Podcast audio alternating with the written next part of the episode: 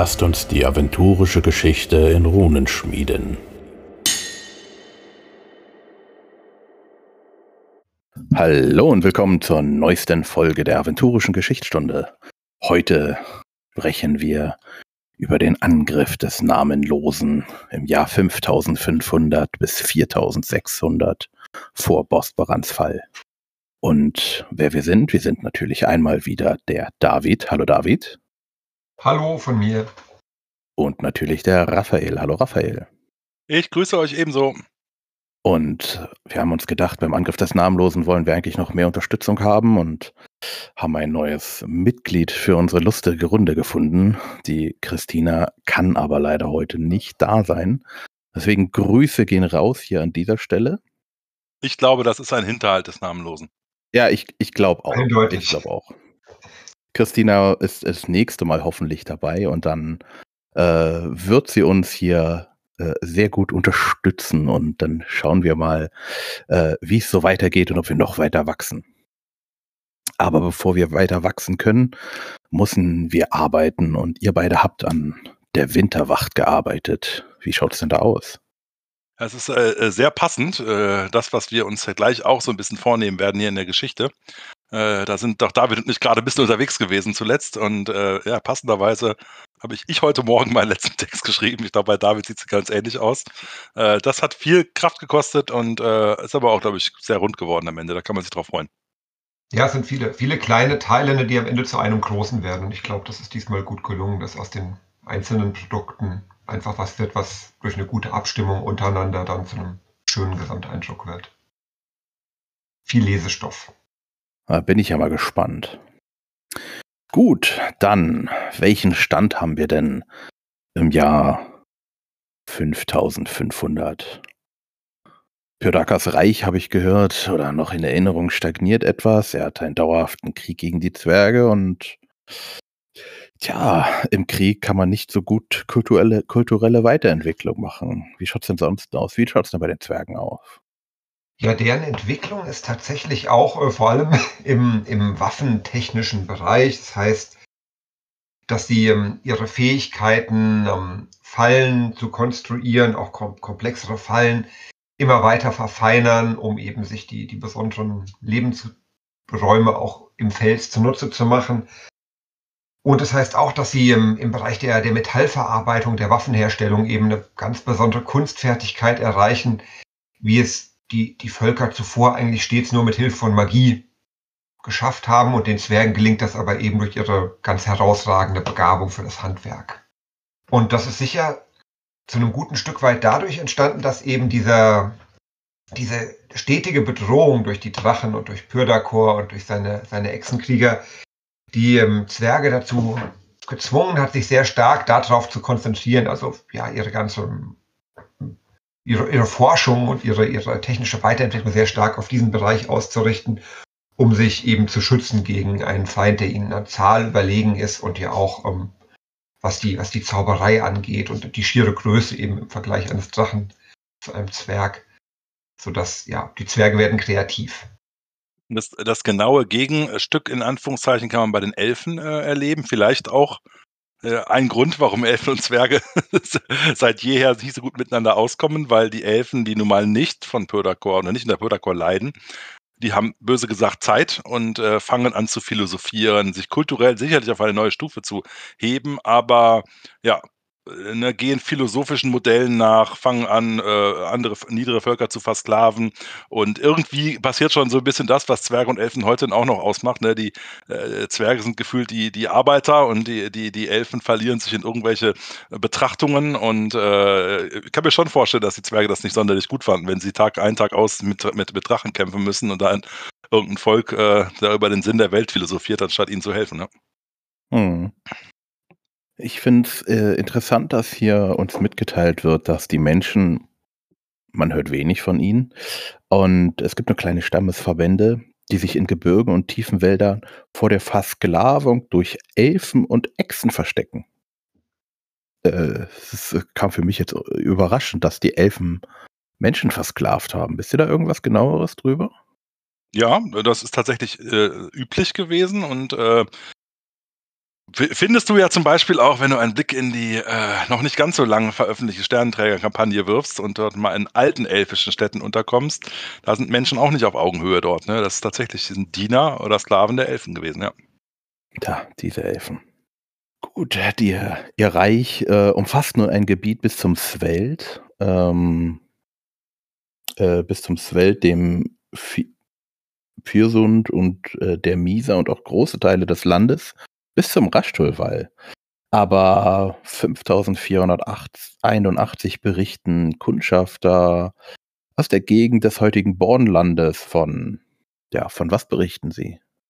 Ja, sie berichten von fürchterlichen Ungeheuern und äh, seltsamen Angriffen. Außenposten werden ausgelöscht. Jetzt äh, ist das ja alles lange her. Äh, stellt sich die Frage, ob das heute immer noch so ist im Bornland. Schauen wir mal demnächst, was da passiert. Äh, jedenfalls kann man ganz klar sagen, irgendetwas rumort dort und die Elfen wissen nicht so recht, was los ist. Sie reagieren erstmal typisch elfisch. Sie ziehen sich zurück, sagen wir dann eben ohne uns, gehen wir halt woanders hin äh, und, und, verlassen den Osten und den Norden, das, das heutige Bornland. Äh, aber irgendwann ist es dem Simia tatsächlich, dem, ich glaube, der damals Hochkönig der Elfen war, ähm, genau, ähm, dem, dem Simia zu viel der Sache und er sagt, ich schau mal nach, was da eigentlich los ist. Und der Bericht nur 400 Jahre später, also quasi in elfischen Dimensionen, einmal schlafen so, äh, auf und sagt, ich guck mal, was da passiert ist. Und ja, kehrt ein Jahr später mit wenigen seiner Gefährten zurück und es heißt, in dieser Zeit hat er das Lachen verlernt. Also ja, da ist irgendwas im Gange. Hm. Was hat er denn berichtet, David? Kannst du uns da mehr erzählen? Ja, es zeigt sich, dass diese, diese Bedrohung, die, ähm, die in das heutige Bornland eingefallen ist, dass das ähm, Kreaturen sind, die von noch hinter dem ehernen Schwert kommen, also von jenseits dieses großen Gebirges, das eigentlich wie eine, ja, wie eine Mauer am Ende des, des bekannten Landes ist, viele, viele tausend Meter hoch. Und ähm, das ist so eine ganz bunt gemischte Truppe, die da angekommen ist. Es ist die Rede von ähm, Trollen, auch Riesen, von Schwarzorks aus dem Riesland jenseits des Ehernen Schwertes, auch von Smarantern, die wir ja schon kennengelernt haben, und blauen Maren. Und Goblins, die gibt es fast überall. Dazu aber auch dämonische Wesenheiten, also ähm, ja, Kreaturen, die eben nicht, äh, ja, nicht natürlichen Ursprungs sind und auch nicht so ohne weiteres bekämpft werden können. Der Namenlose, der goldene Gott, der schon ja, einiges mitmachen musste und auch immer wieder sich erholt hat, wie so ein Stehaufmännchen von allen Niederlagen, hat im Diesland Anhänger gesammelt und nachdem er der Meinung war, dass seine Streitmacht groß genug ist, hat er die ja ausgesandt, um ja, auch Aventurien unter seine Herrschaft zu bringen. Und ja, das ist ähm, eine, also die, die, Elfen, ich stelle mir das bei den Elfen tatsächlich so vor, die, die denken eben wirklich in anderen Dimensionen. Zum einen haben sie viel Zeit, sie können auch mal einfach irgendwo weggehen und denken, naja, wenn wir in 50 Jahren oder in 100 oder in 400 Jahren wiederkommen, hat sich das schon erledigt. Und dann ist Nordaventurien zu diesem Zeitpunkt ja auch noch viel dünner besiedelt. Da ist einfach viel mehr Platz, wo man hinziehen kann, wenn eben in einer Gegend gerade einem die Goblins oder die Orks oder jetzt diese, diese Scharen aus dem, aus dem Riesland zur Last fallen. Aber als sie mir zurückkehrt, dann ist eben klar, das ist keine, keine Bedrohung, keine Gefahr, die sich von selbst erledigt, wenn man einfach nur woanders hinzieht und abwartet. Ja, und tatsächlich äh, verfolgt er ja auch einen, einen perfiden Plan, zumindest äh, erzählt uns Ralvin davon, wo, woher immer sie das so genau weiß. Ähm, aber äh, tatsächlich der Namenlose möchte mit aller Gemacht zurückkehren ähm, und hat erkennt, naja, da gibt es ja dieses Sphärentor, eine Salamandra, wo die Elfen erst im Licht gekommen sind. Wenn das meine, meine Schergen erobern für mich, kann ich vielleicht da quasi die Abkürzung nehmen und äh, äh zurückkommen. Und äh, die Götter merken es gar nicht so recht, dass ich mir hier so, ein, so einen Zugang nach Aventurien hole. Das äh, ist sein Plan.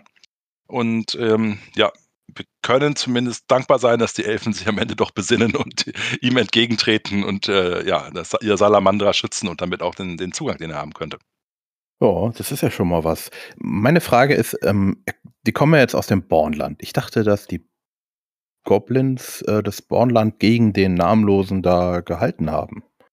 Naja, die, die, die, ich würde es ja differenzieren. Also ähm, tatsächlich ist es ja so, dass die eher aus jenseits des Bornlands kommen. Ne? Die reisen nur durch das Bornland, die kommen aus dem Riesland. Mhm. Und ähm, Goblins, ich glaube, Goblins sind nicht so einheitlich, dass man sagt, ne, die, die sind alle auf einer Seite. Ich würde daraus lesen, dass auch die Goblins eher aus dem Riesland kommen, sodass sich ihm angeschlossen haben, was ja auch ein typisch goblineskes Verhalten ist, ne? wenn eine Armee von 10 Riesen, 50 Trollen und was auch immer Dämonen vorbeiläuft, dass sie eher sagen, ich mache mal mit, als zu sagen, ich stelle mich dagegen. Ja. Ja. Ja, ähm, für euch da draußen, wer die ähm, Theaterritterkampagne gespielt hat, da gibt es auch äh, einige Hinweise dazu. Da werden wir aber in einem späteren, viel späteren Podcast auch nochmal drauf zukommen, auf die Kampagne. Gut, ähm, ja, dann haben wir ja äh, die wichtigste Schlacht 5047. Finde ich interessant. Zehntausende Elfen einer mehrfachen Übermacht gegeneinander gegenüberstehen. Also, dadurch, dass man, man hätte jetzt eigentlich nicht gedacht, dass es so viele Elfen gibt, aber andererseits, das Volk äh, hat ja den halben oder ein Viertel Kontinent äh, in Anspruch genommen. Also, das müssen wirklich ganz viele sein. Und das, Gab es sicherlich auch mehr als heute, ne? ganz klar. Ja. ja. Und interessant ist auch, dass auch einige Lichtelfen sich dem Kampf anschließen hier. Ja, das überrascht, weil die Lichtelfen ja eigentlich sich abgeschottet hatten, haben wir ja in der letzten Folge besprochen, ne, und sich komplett ähm, zurückgezogen haben, weil sie eben der Meinung waren, jeder, der sich in die Welt begibt, der das ähm, Salamandra verlässt, wird eigentlich Badok und hat, ja, verliert etwas Unwiederbringliches und kann dann eigentlich nicht mehr zurückkehren. Das zeigt vielleicht auch, wie ernst diese Bedrohung genommen wird, auch von den Lichtelfen in diesem Moment. Hm. Ja, und tatsächlich kommen jetzt in dieser Zeit auch, äh, ich nehme das aventurische Who is Who so ein bisschen zu, äh, denn jetzt kommen erste Namen, die äh, ja, DSA-Veteranen hoffentlich äh, aus dem FF kennen, aber auch Neulinge gut kennen können. Denn ähm, es wird von einem jungen Krieger, Fenvarien vom Licht gestreift, geredet, der äh, einen entscheidenden Beitrag in der Schlacht äh, führen kann ähm, in einer Schlacht, äh, in der es ihm nämlich gelingt, mit einem, einem Zauberlied des Dämonenross Gonchmur zu besänftigen, ähm, sodass Simia sich dem Heerführer Maruk Metai entgegenstellen kann und wie äh, Chalvin schreibt, keiner von beiden den direkten Kampf überlebt.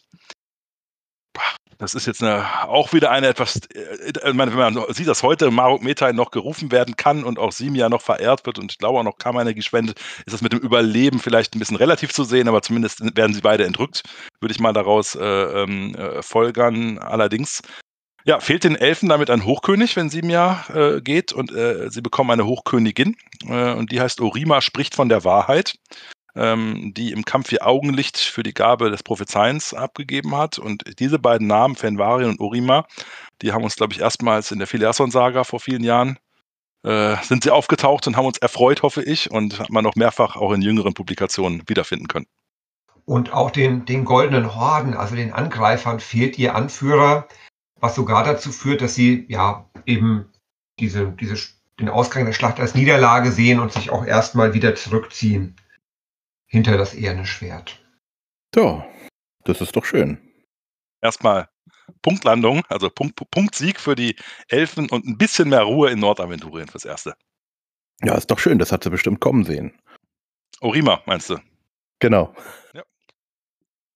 Okay, dann. Ähm, ihr, äh, du hast ja auch schon berichtet, dass äh, Pyrdakor bei den Seelen, äh, bei den Seelen, bei den Elfen oder äh, die Elfen, ja, verlocken möchte. Ähm, was hat er da vor? Er hatte, ich habe gehört, er hat da irgendwie mit den, er hatte alle elementaren Schlüssel und äh, tja. Zumindest behauptet er das. Wir wissen ja, er hat sie nicht mehr alle. Der des Eises ist ihm schon abhanden gekommen, aber äh, nach, ja, Köderkor ist, glaube ich, auch niemand, der tief stapelt nach außen hin. Hm. Kauft er das schon noch so, dass er der Herr der Elemente ist. Ja. Und tja, ähm, er sucht ja natürlich jetzt nach einer Möglichkeit, die Macht über alle Elemente auszuüben und tja, 5023 ähm, erschafft er etwas. Sechs kristalline Dracheneier. Was will er denn damit machen? Ja, das ist so ein bisschen unklar, ehrlicherweise, was er da wirklich vorhat, ob er damit nur etwas experimentieren möchte, ähm, äh, Forschung machen will. Er kommt nicht so recht voran, äh, versteckt sie dann aber, diese Eier, um sie später hervorholen zu können und berichtet nur seinen engsten Vertrauten davon. Eigentlich aus meiner Sicht ein nicht so relevantes Kapitel in der Geschichte, nur aus einem Grund spannend, denn eine Referenz wie den, äh, diese ähm, äh, Eier werden, wie es heißt, durch einen Übersetzungsfehler später die Erben des Zorns genannt. Und es gibt tatsächlich ein sehr, sehr schönes Abenteuer, was genau von diesen Eiern handelt. Äh, schon ein paar, in die, äh, paar Jahre alt, in Anführungszeichen, aber hier quasi sieht man auch wieder eine Referenz, der wir uns jetzt immer mehr nähern werden über ähm, ja, Dinge in der Geschichte Aventuriens, die man auch heute am Spieltisch noch gut nacherleben kann. Gut, und bevor es nun weiter mit äh, Pyrdaco und den Elfen geht, äh, passiert bei den Orks etwas. Irgendwie, äh, die eine Elfe kann gar nicht mehr sehen und er sieht nur noch halb so gut.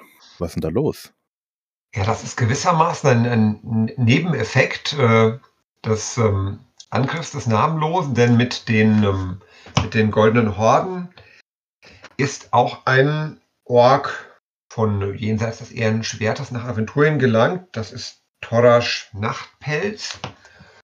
Und ähm, Torasch ist ähm, ja so ein super Ork, sage ich mal. Er ist den meisten anderen Orks überlegen an Stärke und vor allem auch an, ähm, an Verstand. Er ist ein mächtiger Krieger, ein starker Schamane, zugleich auch ein großer Anführer.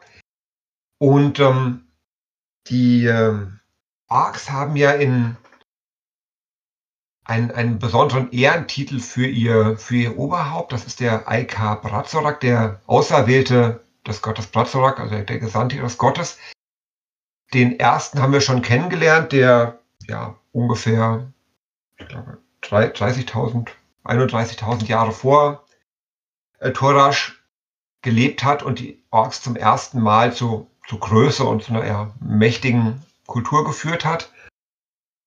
Und ähm, ja, Torasch ist eben auch einer in dieser Reihe der legendären Anführer der Orks. Er gewinnt schnell an Einfluss und auch an Macht und ähm, tut sich auch hervor durchaus durch eigene Heldentaten. Also das heißt, er hat einen Greifen erschlagen, einen, einen Sendboten Prios. Er hat einen großen Ogerstamm unterworfen, indem er eigenhändig deren König im Zweihand Zweikampf besiegt hat.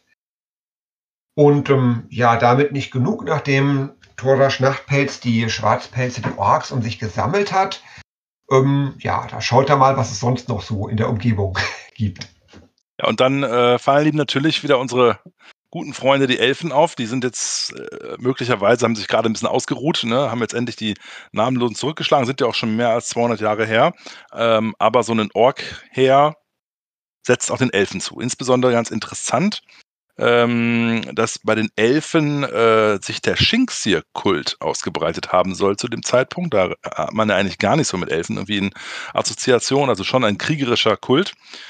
Ähm, aber der wird en passant, ich sag mal, von den Orks äh, mit vernichtet. Und ähm, ja, die Orks werden eine, eine echte Bedrohung für die Elfen und setzen denen immer mehr zu sodass äh, irgendwann nach weiteren 50 Jahren die Elfen entschließen, äh, jetzt müssen wir wirklich was machen und machen so eine ich stelle mir das mal so ein bisschen, äh, früher hätte man bei DSA 3 gesagt, da gab es diese Level 21 Abenteuer ne, für die äh, fähigsten aller Helden. Das klingt mir so ein bisschen so, ne, die 16 besten Elfenzauberer dringen unterm Schutz ihrer Magie tief ins Orkreich rein, äh, überwinden jeden Bann, um diesen äh, Aika Brasorak, den, den Torasch, äh, ähm, äh, zu überwinden. Das wäre für mich so ein klassisches Abenteuer für die höchststufigen Helden, die man hat zur Zeit der Elfen. Ähm, es gelingt ihnen, ihn tatsächlich ihnen zu einem Ort fernab von Aventurien zu bringen und ja, das für die Orks wiederum mal erst einmal wieder ein Niedergang bedeutet, weil ihr mächtiger Anführer weg ist und dann, ja, fangen wie bei Orks wirklich erstmal Machtkämpfe an und man zerstreitet sich. Da fragt man sich ja, A, wo haben sie ihn hingebracht und warum haben sie ihn nicht erschlagen? Das stimmt, wenn, wenn sie schon, genau, wenn sie ihn schon ge geschnappt hatten, dann hätten sie ihn ja eigentlich auch.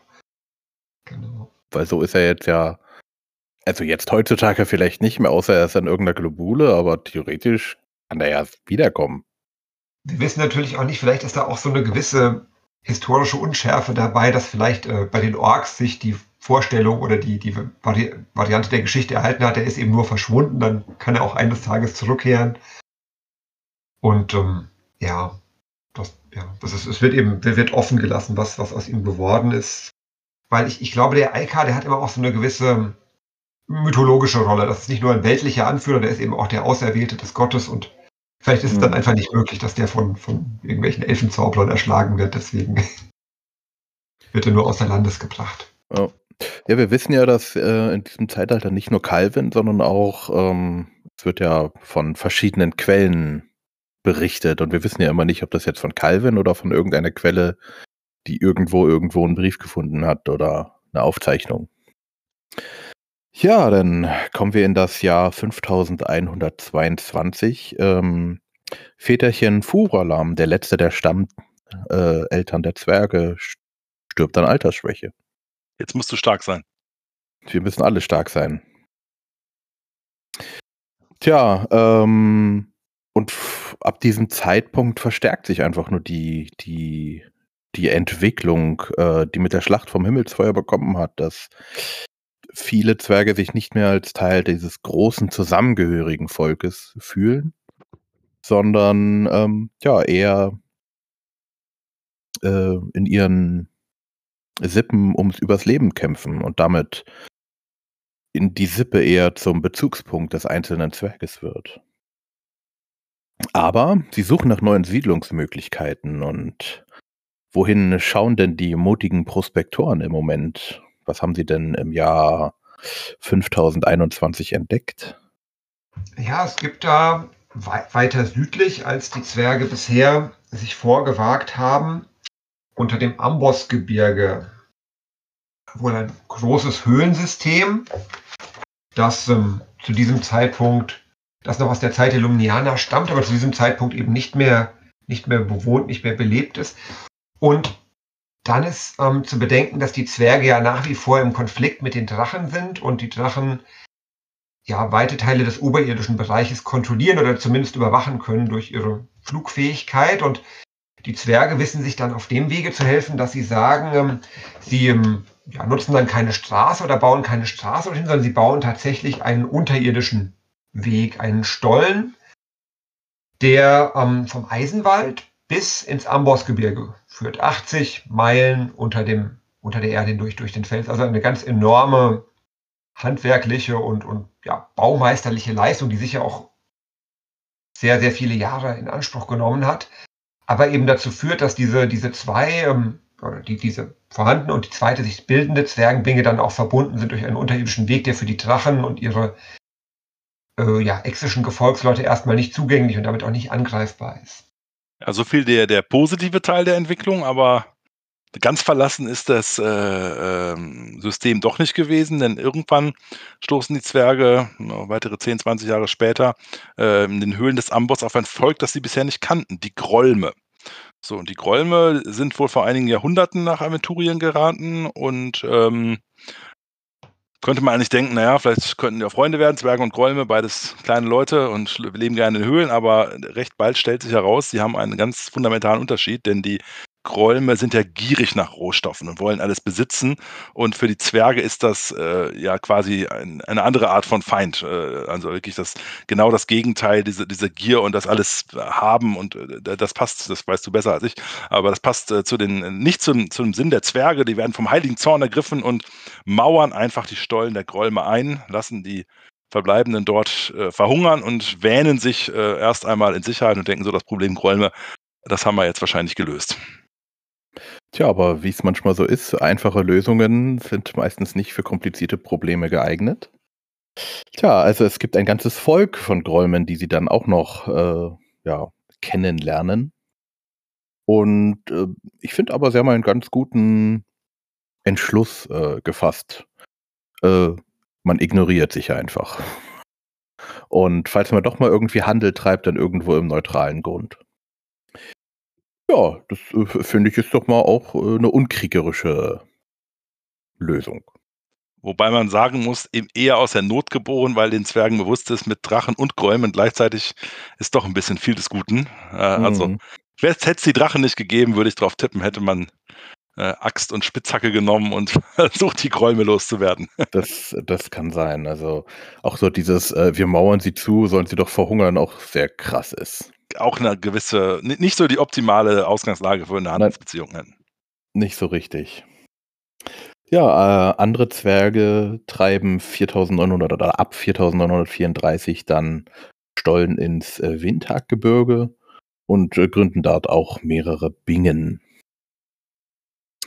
Aber Pyrakor hat äh, so um 4832 gesagt, okay, also jetzt geht's wieder, ich baue eine Streitmacht auf und werde sie gegen die Zwerge aussenden. Er hat speziell ausgebildete Tatzelwürmer, die sich durch die Zwergenstollen winden können und sie werden von drei Riesenlindwürmern ins Jaquital geführt, begleitet von zahllosen Achats, einigen Levitanen. Tja, und an den Waffen und Werkzeuge der Echsen sind Erzelementare gebunden. Tja, die Zwerge, was machen die denn dagegen? Warten sie einfach ab, bis sie kommen? Naja, erfreulicherweise haben die Zwerge ja vorgesorgt. Ne? Und das heißt, sie haben äh, ein ausgeklügeltes Netz, wie es ja heißt, von Spähposten errichtet und merken relativ schnell, dass da so ein großes Heer kommt. Insbesondere ja mit Tatzelwürmern. Also anders als vorher ist ja nicht alles fliegt und ist schnell da, sondern die brauchen eben auch lange mit, äh, die Riesenentwürmer mögen vorfliegen, die anderen sind alle irgendwie an den Boden gebunden. Ähm, so dass man das schnell bemerkt und äh, ja, ein äh, Zwerg tut sich hervor, Atax Sohn des Andrax, genannt Atax Stahlauge.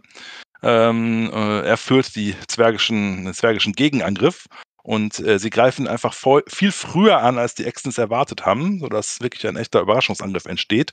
Ähm, man muss auch sagen, viele Zwerge sterben bei dieser Schlacht, aber das feindliche Heer wird aufgerieben und äh, sogar der Kaiserdrache Gorfanior, ein roter Marschall, also wirklich der Anführer, der oberste Heerführer von Pyrdakor, äh, stirbt unter den Katapulttreffern von äh, zwergischen ja, ja, Felsbrocken. Also äh, da hat man oft mal wirklich die Waffen, wie David eingangs sagte, schon so ausgereift, dass man jetzt also mit Katapulttreffern einen Kaiserdrachen zu Boden zu bringen. Äh, entweder das waren mehrere Doppeleinsen, die da bestätigt wurden, oder die haben einfach verdammt gute Waffen damals gebaut. Ja. Wir, wir erinnern uns ja, dass etwa 2000 Jahre vorher die Zwerge auch schon im Kampf gegen, gegen die Drachen und gegen fliegende Geschöpfe die Armbrust entwickelt haben. Und da sieht man eben genau, es ist, ja, sie sind nicht tatenlos geblieben und es gibt eben jetzt auch richtig massive Waffen, mit denen sie auch äh, große Drachen ernsthaft gefährden können. Tja, und äh, wenn man nun schon so eine große Schlacht gewonnen hat, was machen die Amboss-Zwerge? Sie gründen nun 4829 ihr eigenes Königreich Toschmut. Und als König des Reiches krönen sie Artax Stahlauge. Ja, und ja. Hm? Entschuldigung, ich wollte ja sagen, es, es, geschieht das, was wir heute eigentlich auch so kennen. Ne? Also zumindest diejenigen, die ein bisschen mit Zwergen sich beschäftigen und gerne einen selber einen zwergischen Held äh, machen wollen. Ne? Da ist, also wenn man einen Zwergenkrieger spielen will, so einen richtig äh, ne, wohlbekannten, dann ist man Amboss-Zwerg. Da geht kein, kein Weg dran vorbei. Ja, und das äh, ist auch das, was da passiert. Ne? Die, diese Amboss-Zwerge, äh, wie sie da schon heißen, äh, die erlangen den Ruhm oder die, die, den, den sagt man nach, sind besonders mächtige Kämpfer gegen Drachen. Das ist so ein bisschen das Vorbild der, der äh, zwergischen Drachenkämpfer. Ja. ja. Und äh, dann kommen wir langsam ans Ende der Zeit äh, dieses äh, Podcastes. Im Jahr 4800 äh, beginnen halt die Hochelfen unter Orimas, die Her äh, unter Orimas Herrschaft das mächtigste Volk Aventuriens äh, zu werden.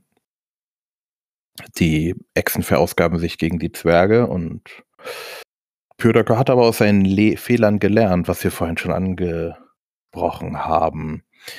Er möchte die Hochelfen nicht mit Gewalt unterwerfen. Was möchte er denn machen? Ich, ja, ich, ich stelle mir Pöllakor als jemanden vor, der immer mehrere Eisen gleichzeitig im Feuer hat. Also er hat eben, er führt einerseits, führt er oder lässt führen den Krieg gegen die Zwerge, dann ist er mit diesen elementaren Eiern beschäftigt, macht also sehr komplexe magische Experimente und gleichzeitig hat er auch immer im Blick, was entwickelt sich sonst noch auf dem Kontinent und in der Umgebung und wie kann er das zu seinem Vorteil nutzen. Und ja, in dem Augenblick, wo er erkennt, dass die, ähm, dass die Hochelfen eben große Macht erringen und zu einem sehr einflussreichen Volk werden, kommt er zu dem Schluss, dass er am meisten profitieren kann, wenn er sie auf seine Seite zieht, also sie nicht ähm, ja, im Kampf besiegt und unterdrückt, sondern sie dazu bringt, sich freiwillig ihm anzuschließen oder sich ihm zu unterwerfen. Auch er offenbart sich ihnen als göttliches Wesen. Und tatsächlich gelingt das auch, denn ähm, die Elfen ja, heißen ihn willkommen und nehmen ihn auch in den bereits bestehenden Götterpantheon, den sie haben, mit auf.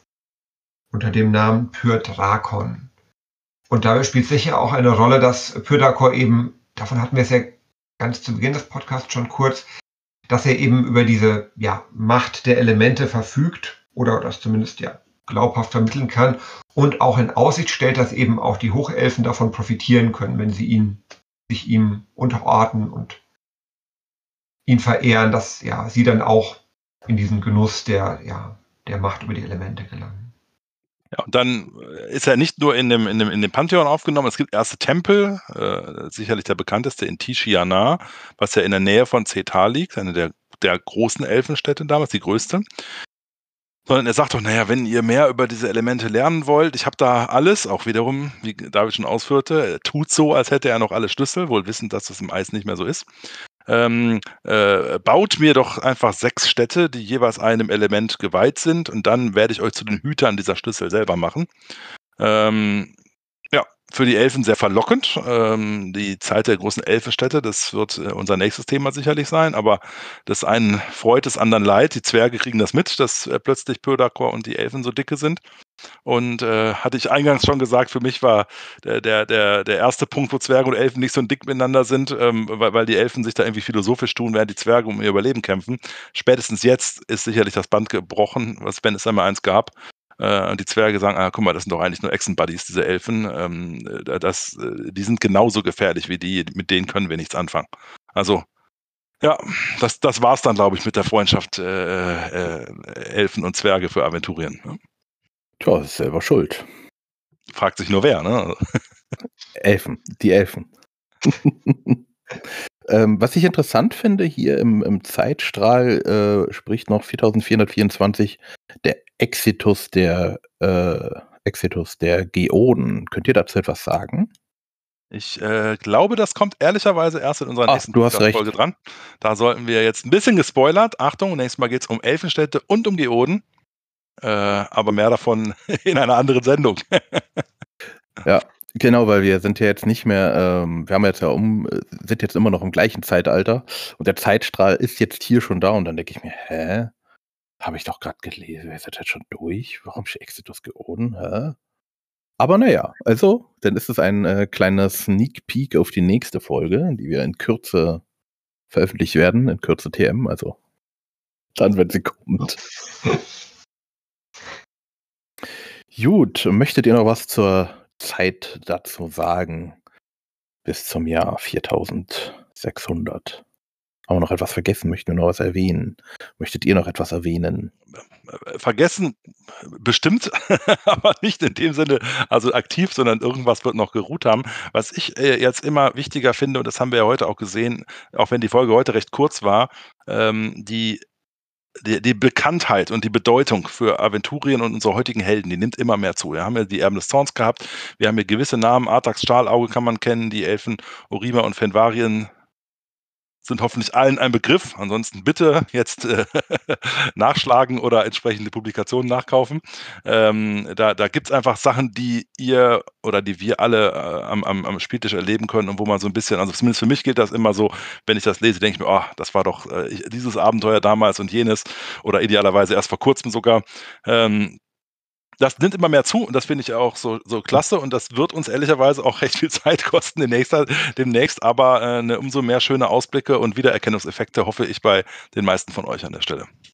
Ja, ich glaube, da hat, hat Raphael recht. Genau, es wird jetzt immer mehr, man entdeckt jetzt immer mehr so, so Verknüpfungen und eben auch ja, Dinge, die, die einem bekannt vorkommen und auf die man vielleicht auch nochmal auf eine neue Art einen Blick wirft, weil man eben im gegenwärtigen Aventurien, wo die meisten Helden ihre Abenteuer erleben, das immer nur im Rückblick erlebt oder als Legende sieht. Aber ja, wir schauen ja tatsächlich noch mal ein bisschen konkreter auf, auf den jeweiligen Moment drauf und auch auf die Zusammenhänge dann. Also, weil ja die wenigsten Ereignisse einfach nur für sich stehen. Ich finde es auch so ein bisschen eine Übergangszeit. Wir hatten ja in den früheren Zeitaltern, das war häufig so eine eher, eher so legendenhafte Schilderungen und mythologische Schilderungen. Jetzt wird es ja teilweise schon sehr konkret, dass man wirklich sehr konkrete Orte benannt bekommt, die man auch im modernen Aventurien immer noch besichtigen kann oder eben Namen auftauchen, die bekannt sind oder Völkerschaften auftauchen, die ihre Tradition bis in die Gegenwart bewahrt haben. Und gleichzeitig gibt es eben noch so Dimensionen wie diese Schlacht mit den Zehntausenden Elfenkriegern,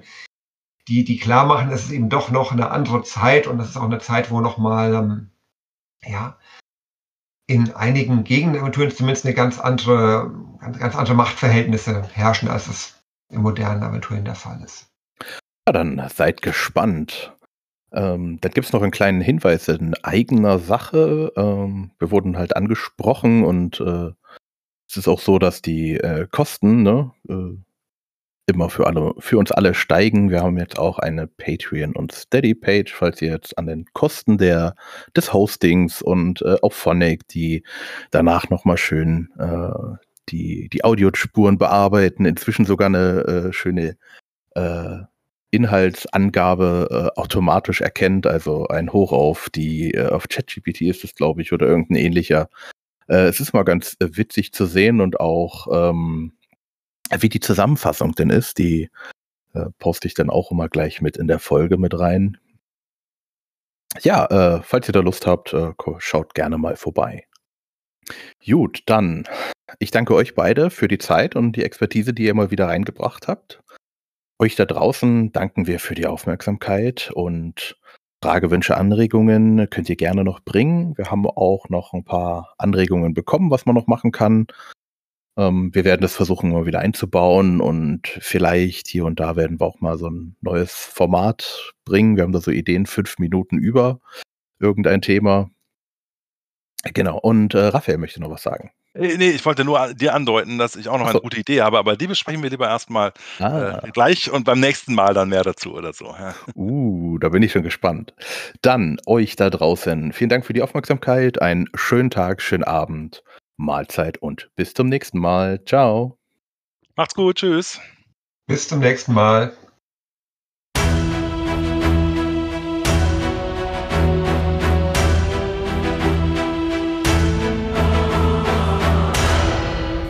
Nun sind die Runen geschmiedet.